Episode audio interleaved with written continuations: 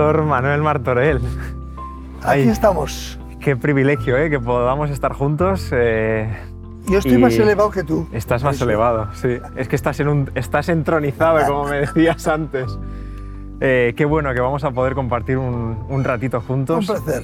De verdad que digo que es un privilegio porque tener a una persona como tú que has vivido tanto, eh, que has visitado tanto, que has hecho tanto, eres una inspiración y vamos a tratar de transmitir eh, esa pasión que has tenido por el Evangelio a todos los que nos van a estar viendo en el día de hoy. Amén. ¿Cómo te encuentras, lo primero? ¿Cómo estás, Manuel? Bueno, me encuentro relativamente bien, con mis limitaciones que ha dado el ictus, pero a Dios gracias, la cabeza y los labios funcionan. Funcionan perfectamente. Sí. Así que va- vamos a exprimirlos. Vamos a exprimirlos. Muy bien. Eh, Manuel, es que, claro, hay, hay tantas cosas de las que hablar. Eh, toda tu fase ministerial en España, que ahora te quiero preguntar por ella, por la Iglesia del Hogar, por, Le- por Lerida, por un montón de, lugares en los que has estado. Eh, Naturalia. Eh, vamos a hablar de, de qué significa para ti la naturaleza, los animales, las serpientes.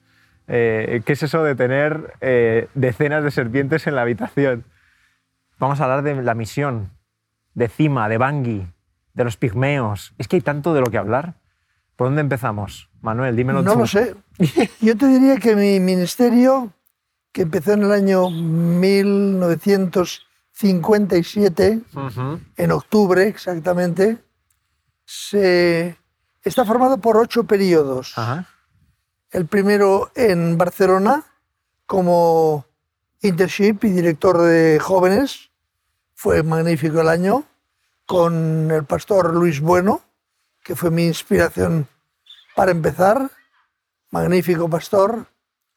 Después me pasaron a Lérida, donde la iglesia estaba en mi casa y en el salón de mi casa nos reuníamos 67, 70 personas a escuchar mis conferencias Tremendo. que yo daba todos los sábados por la noche, todos. Y el domingo eh, hacía una acción social, nos íbamos al campo y en el campo aprendíamos otras cosas Ujú. y mantenía viva la, la comunidad. Mm. Eh, de Lérida, mm, a los tres años de estar allí, el pastor Antonio Bueno, que llevaba la iglesia del hogar, eh, quiere, pide un cambio y él sugiere que sea yo y mi esposa Laura quien le sucedamos en su ministerio en la iglesia del hogar. Mm. Fantástico. Jamás pensé que podía ser tan hermoso. 10.000 direcciones me deja en un archivo para ir visitando. Wow. 10.000 direcciones de toda España, que venían de California, de los cursos por correspondencia de California. La experiencia fue fantástica. Eh, si algo quieres saber de ella, me, ya me preguntarás. Pero acto seguido, a los cinco años, antes, un poco antes tuvimos el niño, el primer niño, y entonces ya viajar con un bebé era muy complicado. Yo viajaba 256 días al año. Wow. De los 365, 256 eran de viaje. Mm. De forma muy, muy precaria, con dos caballos, cocinando dentro del coche, pero muy interesante. Y de la iglesia del hogar eh, pedí ya que por favor pusieran a mi compañero que había escogido yo, a Augusto Pérez, el fallecido ya pastor Augusto Pérez, y a mí me llamaron a la juventud, Ujú. que ya me habían llamado antes, pero por causa del hogar no me pusieron. Entonces, en la juventud estuve dos años, casi dos años y medio.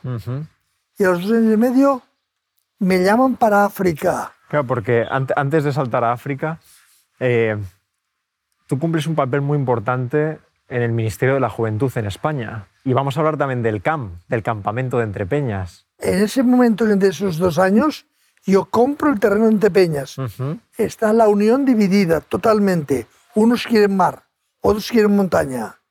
Y había que conjugar los dos porque si no, no se votaba. Ujú. Y dije, bueno, pues busquemos el mar. Y entonces, acordándome de los mares de Castilla, busqué cerca de, bueno, busqué por muchas partes, pero al final en Sacedón encontré a un hombre que me vendió una finca de dos hectáreas y media y ahí empezó la aventura de Entre Peñas. Y antes de saltar a África y en referente a Entre Peñas, ¿qué es lo que pasa con ese terreno? Porque se compra y después tú vienes de África, creo que ocho años después. En ese terreno dejé pinitos así chiquitines y cuando vine eran pinos altos, pero con ramas hasta abajo. Nadie había cortado esas ramas, por consiguiente los pinos habían crecido la mitad de lo que tendrían que haber crecido. Todo estaba en las ramas de abajo. Entonces cogí unos chiquillos muchachos de la iglesia de Alenza, entre ellos un hijo mío, y les dije, o a tanto y a cortar ramas allá. Tantas coronas por, por pino. Iban cortando y así se rehizo poco a poco aquella, aquella propiedad. Pero hubo sucesores míos que cuando yo marché pidieron que aquel terreno se vendiera. Hmm. Menos mal que el presidente tenía visión y dijo, no, esto no se vende y el, y el tren se coge en marcha y se sigue en él. Claro, porque no se usó en todo ese tiempo. Nada. Hasta que nadie, vuelves. Nadie sabía que había un terreno ahí. Nadie. ¿Te llaman de África?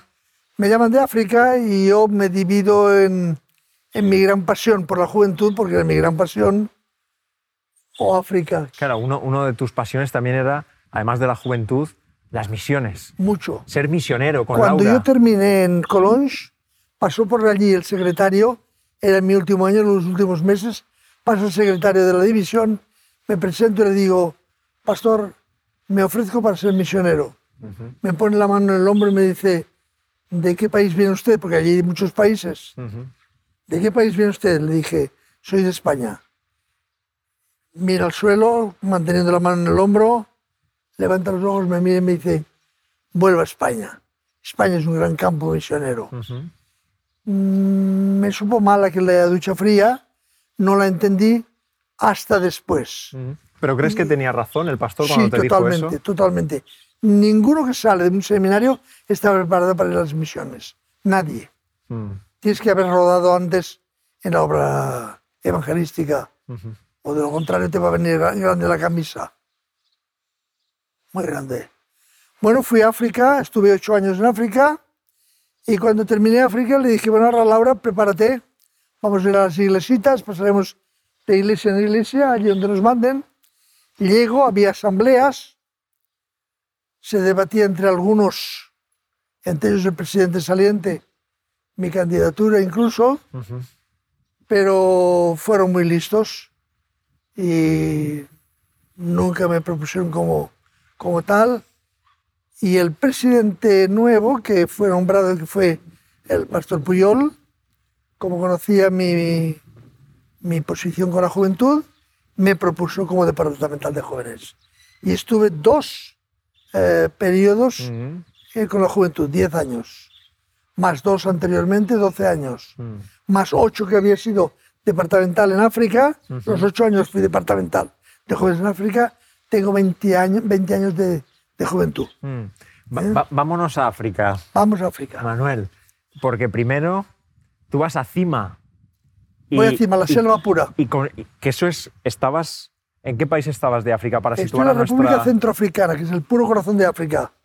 Eh, partiendo África de arriba abajo por la mitad, en los dos sentidos, por la mitad, allá está el corazón mismo, ahí está la República Centroafricana. Una zona en la que no llega el mar, evidentemente. No hay mar. Y eso hace que también la gente sea diferente a la de... ¿sí? está mucho más atrasada que en la costa. Camerún, Camerún es fantástico. Quien va a Camerún va a Madrid, va... Estaba mucho más desarrollado que a donde te envían. y además tú vas a cima y te construyes la casa. Exacto. Porque también eres, eres constructor. Has construido muchas cosas. Me he hecho constructor, porque yo no soy constructor, pero manual sí que soy. Y entonces me dijo, habrá que terminar esa casa, que otro la había empezado ya. Entonces yo fui allí, me pasé cuatro meses y medio solo, solo, en aquella casa, terminándola, terminándola, terminándola para poderme reunir con mi familia. Claro, pero tu familia estaba en la capital, en Bangui, en la estaba capital. Laura, Ah, estaba sí, sí. Sergio. Estaban los niños, que tenía uno nueve meses, el otro un añito y el otro tres añitos. ¿Cómo es eso de, de viajar en avión desde Madrid hasta el centro, el corazón de África, abrir la puerta del avión y... Es un, bueno, cuando llegas y abres la puerta del avión, es una sauna.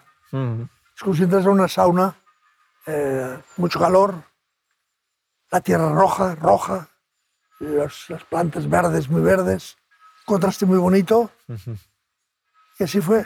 Como indico en mi libro, eh, la llegada a África fue muy, muy curiosa.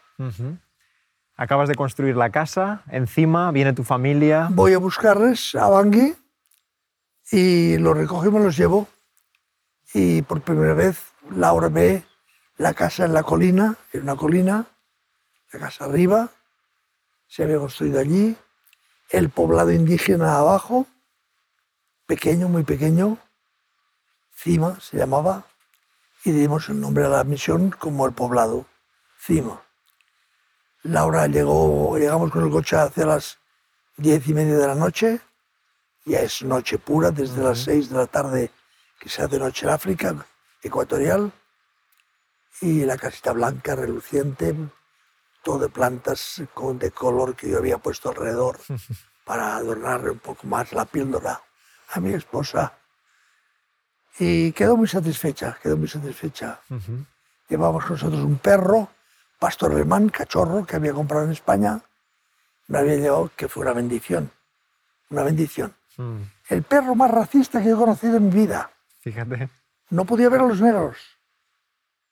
Y fíjate el misionero que tiene que ir a trabajar entre ellos. Y tenía que pararlo siempre. Venía un blanco, hola, ¿qué tal? ¿Cómo estás? Porque no lo hubiera visto nunca. Venía un negro, no mordía nunca. Porque un perro pastor alemán no muerde. El pastor alemán te da la vuelta, te da la vuelta, y te da la vuelta, y te da la vuelta, y te da la vuelta. Y claro, uno cuando ve que un perro te da la vuelta, te quedas más bloqueado. Sí. Estáis ocho años, bueno, una, un periodo primero encima, después vais a Dos Bangui, años y medio encima. a la capital. Y el pastor eh, Kempf, mi predecesor y- pionero en el país, que había empezado de la nada totalmente, había ya conseguido un cierto número de evangelistas eh, nativos, que los había preparado él mismo. Ya teníamos 300 y pico miembros. Mm, Cuando él me pide que yo me haga cargo de la misión, la Unión lo corrobora, entonces me nombran presidente de la misión y allí estuve otros cinco años como presidente de la misión. Y bien, ¿Cómo era tu día a día en África? pues empezábamos a las seis de la mañana, que abríamos el despacho a las seis de la mañana, allí se abre muy temprano. Venía el muchacho que nos ayudaba en la corrección de curso por correspondencia. Y recados que había que hacer, embalar libros para el comportor, cosas diversas.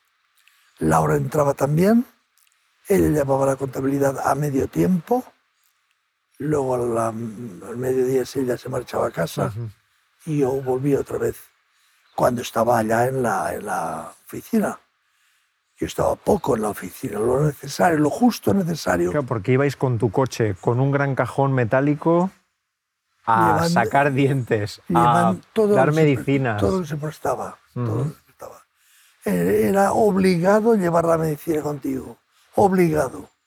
Jesús creo que lo entendió muy bien cuando dice que iba sanando y haciendo bienes a los oprimidos del diablo. ujú. Es, muy curioso ese texto, pero es la realidad. Tú no puedes hablar del Evangelio a una persona que está sufriendo o que está hambriento. Tienes que buscar la solución para esos problemas antes de hablarles del Evangelio. Por eso lo primero, yo sanaba. Ujú.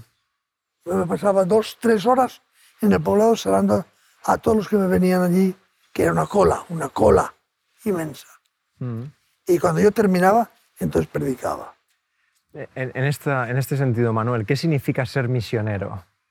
¿Quién es un misionero? ¿Qué es un misionero? Un misionero es aquel que tiene una misión clara. Y desgraciadamente durante años nuestros misioneros, incluso los nuestros, no lo han tenido claro. Han pensado que ser misionero era europeizar o medio civilizar a los africanos. Tontería. Africanos, déjales como están, ellos crecerán como hemos crecido nosotros de la prehistoria a la historia, por una vía normal. No hay que eh, enseñarles a llevar corbata ni ponerse chaqueta, como han pretendido algunos que había que europeizarlos. No, hay que cristianizarlos y ayudarles sobre todo a cultivar la tierra, que me ocupó un tiempo también, enseñarles cómo cultivar, cómo hacer que yo tenía mi huerta, que era un ejemplo para ellos también, y aunque tienes muchos problemas porque hay un clima que va contra ti, clima húmedo, tremendamente húmedo, pero bueno, con la ayuda del Señor sacábamos cosas para la casa también. Allí trabajasteis como misioneros, sirviendo con una misión muy clara que teníais, sanando y, dando el Evangelio. ¿Cuál es el poder del Evangelio? Manuel? Es tremendo. tú, Lo has, vivido. Es tremendo. No te puedes imaginar. Cuando ves que el Evangelio se adopta a todas las civilizaciones, que no es para los blancos. A veces los africanos dicen, el Evangelio es para los blancos porque Jesús era blanco. Bueno, Jesús podía haber sido negro si hubiese querido y yo les enseñaba una peca que tengo aquí, morena, que a mí les dije, a mí no me importaría ser negro, en absoluto. Tener vuestro color no me importa, allí no hablamos nunca de negros. Aquí lo estoy empleando, pero allí nunca. Allí africano, africano nada más. Y a mí no me importaría ser africano, mirar, ya he empezado. Y venía uno, me cogía el brazo, miraba la peca y decía, tatene, tatene, Tatené, tatené, les decían los otros. Es verdad, es verdad, es verdad. Se está volviendo negro. ¿eh?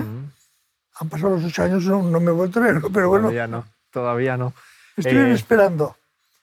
¿Cuál es la experiencia que tú recuerdas? Porque yo he tenido el privilegio de, leer ese libro con tus memorias en África eh, y es, o sea, es increíble. ¿Cuántos pinchazos has, has arreglado en tu, hasta siete en un solo viaje. Hasta siete en un solo viaje. Sí. Y en todos los ocho años los puedes contar, ¿no? Uh, Imposible. Cientos. Cientos. Y arreglar el coche, que se te ha caído el motor. Cada viaje es pinchazos, pinchazos, pinchazos. Porque hay mucha espina de la acacia negra, que tiene muchas espinas, y están por la carretera. Y las coges, las coges. Por fuerza las coges. Y allí no puedes decir, uso la rueda de repuesto. Porque si usas la rueda de repuesto ahora, dentro de a lo mejor un cuarto de hora o media hora, en 600 kilómetros que iba a la capital, 625, pues a lo mejor volverás a pinchar otra vez. Hay que reparar inmediatamente. Reparar significa abrir el neumático, sacar la cámara, buscarla con un poco de aire. ¿Dónde está el pinchazo? ¿Cómo? Con la boca donde sonaba el aire. Al final encontrabas el pinchazo, lo mojabas un poco con la lengua, es aquí. Y entonces lo preparabas, lo limpiabas, le ponías el parche, volverlo a meter adentro, volver a cerrar con los, eh, las palancas de hierro el neumático y ahora ponte a pleno sol si te ha pillado, si te ha pillado el pinchazo en plena carretera que no hay árboles. Claro, porque... Donde pilla, pilla. Y hay que arreglarlo, no hay, hay más. Que hay que salir de ahí. Y allí con la bomba de a pie, empiezo a darle, empiezo a darle, empiezo a darle. Ha habido un día, recuerdo que yo caí largo al lado de la bomba de pie. Y ahora estuvo haciéndome aire para recuperarme. Estamos hablando de 42, 43, 44, 45 grados de temperatura. ¿Cuál, es la experiencia? Eh, porque has estado con los pigmeos has estado con eh, jefes de tribu musulmanes, con tanta gente a tu alrededor, con católicos, con monjas que teníais cerca de vuestra misión. ¿Hay alguna experiencia que, te gustaría compartir? Porque es que, eh, sé que, es difícil, ¿eh? todas, todas son tan maravillosas. Has visto la mano del Señor de tal manera. Mira, la, la experiencia para mí, que es impresionante y que quizá aquí no la entenderán todos, eh, sé que últimamente se ha discutido en una iglesia el alquilar el domingo a otra comunidad y se han puesto, bueno, de, uñas. ¿eh? Yo allí Llegué y le dije un día a Laura, llevamos aquí tres meses, tenemos la misión católica a siete kilómetros, ellos trabajan por los africanos, yo también, voy a ir a verles. Y me dice Laura, ¿estás seguro? Digo, sí. Todo lo que yo leo a ese respecto es que debemos buscar la, la unión, el contacto entre comunidades. No es cambiar de religión, es entrar en contacto con ellos. Me presento por la mañana bien vestido, con mi pantalón largo, no llevaba pantalón corto, que yo llevaba siempre pantalón corto, excepto el sábado. Me presento con pantalón largo a la misión. Buenos días, me dice un monje. Digo, buenos días. Quisiera ver al prior, por favor. ¿De parte de quién? Digo, dígale de parte del misionero de Cima. Aquel hombre cambia la cara, se le pone el rostro arrugado. Bien, siéntese por favor, siéntese. Entonces me hace sentar en un banco que tenía largo allí. Espero y espero y espero. Y estuvieron hablando, ¿para qué habrá venido este hombre? ¿Qué querrá y qué no querrá? Sale el prior, era un joven holandés, muy simpático, muy amable. Nos saludamos, le digo la razón de mi visita, yo soy el misionero que está encima, eh, soy evangélico, claro está, pero me parece que ustedes trabajan en favor del africano, yo también me gustaría que tuviésemos una buena relación. ¿Qué les parece? Me parece fantástico, me parece fantástico, me dijo él. Bueno, estuve charlando un ratito y me marché. Al día siguiente sube a la misión. Mm. Sube a la misión. Y sube a la hora de comer. Y Laura sale de la casa y me, me ve con un señor ahí hablando. Y digo, Laura es el prior de la misión católica. Ah, encantado. Y dice, bueno, yo salía a llamarte para comer. Digo, muy bien. ¿Qué le parece, prior? ¿Comemos? No, no, por favor, no, no, en mi comida me están esperando en la misión. Y bueno, un día es un día, podemos comer juntos. Y el hombre dice, bueno, bien, insisto un poco y él accede. Mi niño mayor tiene cuatro años, Sergio. Sergio. Le digo al prior, padre prior, escúcheme, nosotros tenemos la costumbre de pedir la bendición de los alimentos. Sí, nosotros también. Y él se santió inmediatamente. Uh no le importará que oremos, ¿verdad? No, no, no, no. Sergio, por favor, ¿quieres hacer la oración? Sergio hizo una oración como preparado. No le había dicho jamás nada de, que él iba a comer allí con una persona extraña. Ora. Cuando termina de orar, aquel sacerdote le corrían las lágrimas. Mm.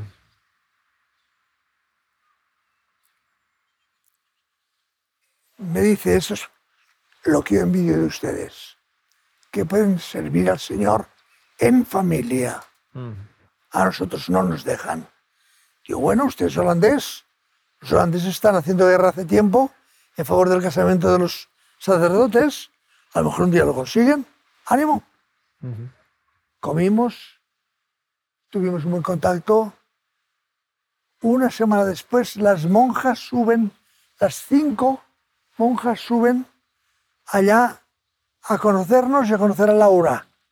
Laura estaba dando curso de confección a mujeres africanas allá. Por las tardes ella daba curso de confección todas las tardes y después tratábamos a todos los enfermos que venían en el dispensario. Suben ellas, conversamos, por no alargarte. Llega un día que suben ellas y me dicen, me hace tiempo que no le vemos por, por Mobay, que es la, la ciudad de que está a 7 kilómetros. Hace tiempo que no le vemos por Mobay. Digo, ¿cómo quiere que me vean si no tengo el coche en, marcha? Está averiado. ¿Qué me dice? Yo estoy esperando una pieza de, de Bangui, que me la envíen. Digo, el problema es que tengo este sábado bautismos a 60 kilómetros de aquí. Allí no puedes comunicarte con nadie. Claro con nadie. ahí es otro contexto, estamos hablando de 1900. Nada de teléfono, nada de móvil, na- ¿Qué, qué año pasa esto? ¿Qué año pasa esto, Manuel? 1900... Estamos hablando del año 19- 1968. 68. Ah, sí, 68. Y entonces ella dice, pero si tienes solución. Nosotros en la misión tenemos dos coches. Una la hermana Solange y otra el mío. Y dejamos el de la hermana Solange y vaya usted a hacer los bautismos. Fíjate. ¿Has oído bien? Ahora el problema fue el mío. Porque cuando llegué a Buú, a 60 kilómetros, en la puerta del coche mío, que me han prestado, Misión Católica. Y ahora explícales a tus hermanos por qué llevas tu coche de la Misión Católica. Explícales que has tenido una relación con ellos, que has entablado pues, una conversación en torno a Jesús ¿no? y al servicio. Es hermoso ver cómo Jesús cogía a las prostitutas, cogía a los bebedores, cogía a los, a los hombres sin nombre o a los mal nombrados y los hacía sus amigos y cenaba con ellos y comía con ellos. ¿Por qué yo no puedo hacerlo con personas cristianas? Claro. Fue magnífico. A las dos semanas estaba el obispo en mi casa para conocerme.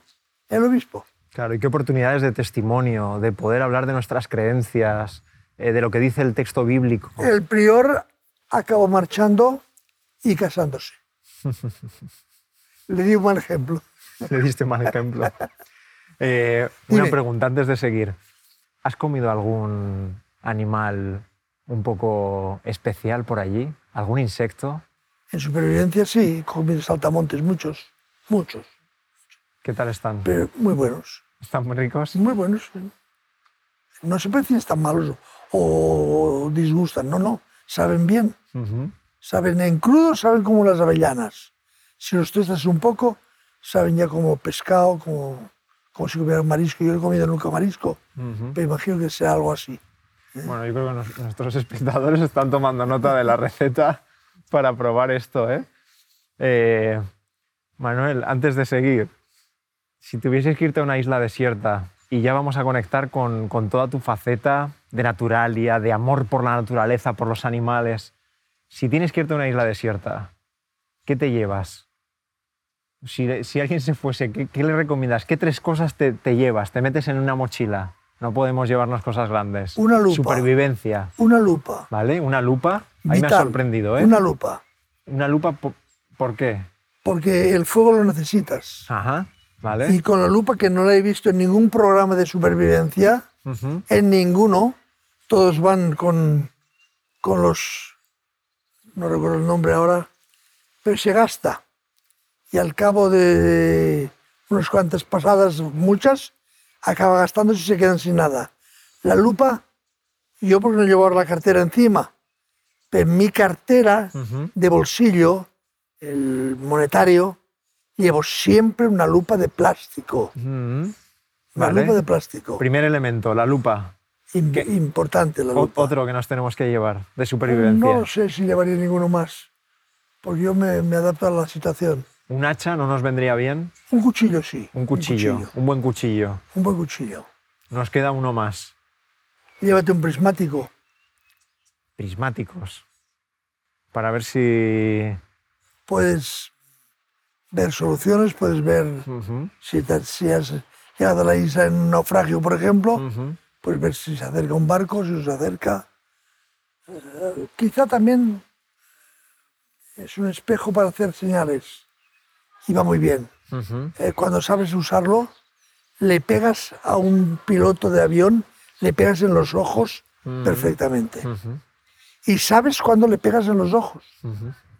Es un rectángulo así de, de acero, con una perforación mínima en el centro, y por ahí puedes ver perfectamente el rayo donde da, cuando en el ojo del piloto. Es fantástico. Después de África volvéis a España, sigue tu ministerio en la iglesia. ¿Qué significa la iglesia adventista para ti? para mí ha sido mi, mi cuna, mi razón de ser. Yo siempre dije desde niño que quería ser pastor y misionero y fui pastor y misionero. Y me encontré con una mujer que me dijo, si no eres pastor, dímelo que ahora mismo terminamos. Ella lo tenía más claro que tú. Más claro que yo lo tenía. Lo ponía como condicionante. Está Laura, ¿eh? O era pastor o me dejaba largo. Y yo me hice ATS pensando en las misiones. Ujú, ujú. No tenía ninguna otra razón. Mm. Ninguna otra razón. Y bien que te vino, que Claro, pudiste ya. servir. Porque buscaban precisamente un misionero que tuviese una preparación para tener un dispensario de, Mm, de selva allí. ujú, mm. Y me fue a la mar de bien. Eso es.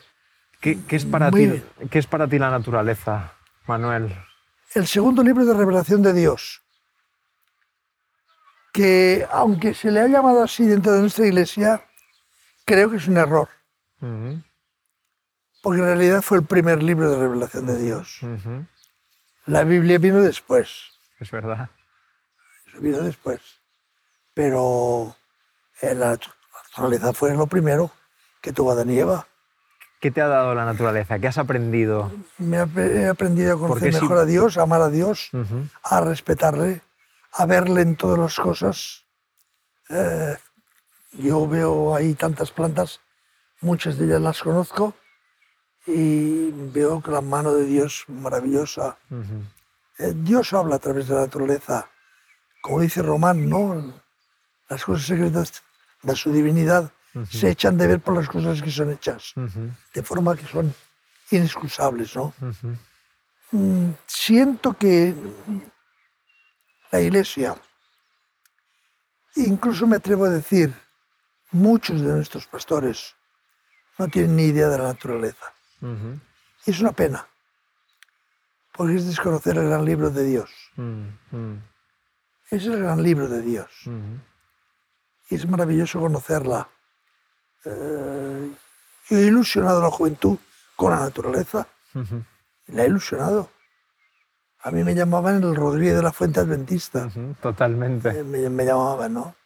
He tenido gente muy, muy versada, y como, como un Cremades, lo he tenido a mi lado, he tenido un doctor Pamplona a mi lado, he tenido un Juan Sabaté, doctor, a mi lado, que era un enamorado de todo lo que aprendía conmigo de la naturaleza, este hombre. Eh, Gente eh, como, como la doctora Marx Echevarría, Esther, bien preparados, sin embargo han disfrutado en la naturaleza y han visto la mano de Dios en ella. Nos falta más contacto con el entorno natural. Estoy convencido de ello de que la conocemos muy poco, Ujú, ujú, muy poco. mm, Y no hacemos ningún esfuerzo por conocerla. Naturalia, este fue el empeño. Al crear Naturalia, lo que hicimos fue tratar de hacer llegar la naturaleza a, la- a las- a los cristianos. Ujú. Es el, el axioma aquel, ¿no? Si Mahoma no va a la montaña, la montaña va a Mahoma, ¿no? Ujú. Y en eso sigues, porque sigues colaborando Ex- con Naturalia. Exactamente, sigo, y soñando, soñando con poder hacer eh, un día una casa, museo de la naturaleza, museo, un museo de la centro naturaleza. donde explicar Sí, este sí. primer libro. y donde a los chicos que vengan darles razones por las cuales creemos que la naturaleza es el libro de revelación de Dios. Y hay tantas cosas que se pueden poner en un lugar así, pero falta como siempre el dinero. Luchamos siempre con lo mismo. Eh, entrevisté a tu hijo Sergio, eh, compañero, amigo, y le pregunté, ¿playa o montaña? ¿Tú qué me dices, Mon- Manuel? montaña, aunque he sido un gran enamorado del, del mar. Pero yo voy a la playa y no estoy en la playa. Todo el tiempo estoy buceando, ujú. buceando que es lo mío, Para ver la, para ver la naturaleza, la naturaleza debajo. que hay debajo del Nada agua. más. Es lo que me importa. ¿eh? ¿Animales o plantas? Bueno, yo tengo un dilema. Yo empecé siempre por animales. Yo empecé por reptiles, cuando yo no era un proteccionista y era un niño de 11, 12 años, 13, 14. Me dedicaba a coger serpientes y lagartos, lagarto celado, y los llevaba al mercadillo que me los compraban siempre. Y me los compraban en precio, porque en el año 42 darme 12 pesetas por una serpiente estaba muy bien. Curiosamente, las plantas me han abierto un nuevo campo. Tanto es así que hoy estoy haciendo para una niña de 16 años, le estoy haciendo un herbario, segando, enseñándole a segar las plantas, Mm. a cómo colocarlas en la libreta, a cómo nombrarlas. Y yo puedo dar hasta ciento y pico de plantas que yo conozco. Una última pregunta, Manuel, para no, no extendernos, porque aquí podríamos seguir hablando tanto, tanto, tanto de tanto que has vivido. ¿Quién es para ti Jesús y por qué es importante que la gente conozca a Jesús? En mi libro digo, hablando de África, que África tiene muchas necesidades, pero sobre todo tiene necesidades del Evangelio. A un hombre, a una mujer que le falta Cristo, le falta la razón por la cual vivir. Porque vivirá así esta vida, la vivirá o mal vivirá.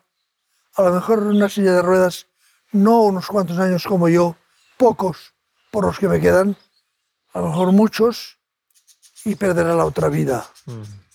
Cristo es la razón para el ser humano. Si entendemos que Jesús vino y murió por nosotros, que menos que le amemos a Él como Él nos amó primero, ¿no? Como dice el texto bíblico.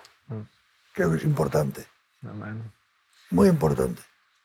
Manuel, gracias por eh, este ratito de poder conocerte más de cerca, Un placer. de que nos hayas contado tus experiencias y tu pasión por la naturaleza, por el Evangelio, que todavía mantienes.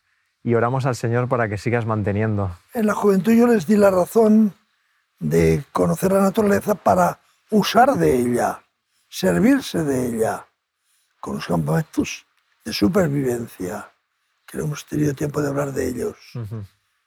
Pero la naturaleza, como yo digo siempre, amístate con la naturaleza y la naturaleza no te abandonará. Con esta idea y pensando también en esa naturaleza que el Señor tiene para nosotros Amén. preparada en el cielo, Amén. eh, te doy las gracias, que el Señor te siga bendiciendo. Muchas gracias. Gracias por tu ministerio, Manuel. Gracias. Lo ha hecho hasta aquí. Lo hará hasta el final. Estoy seguro.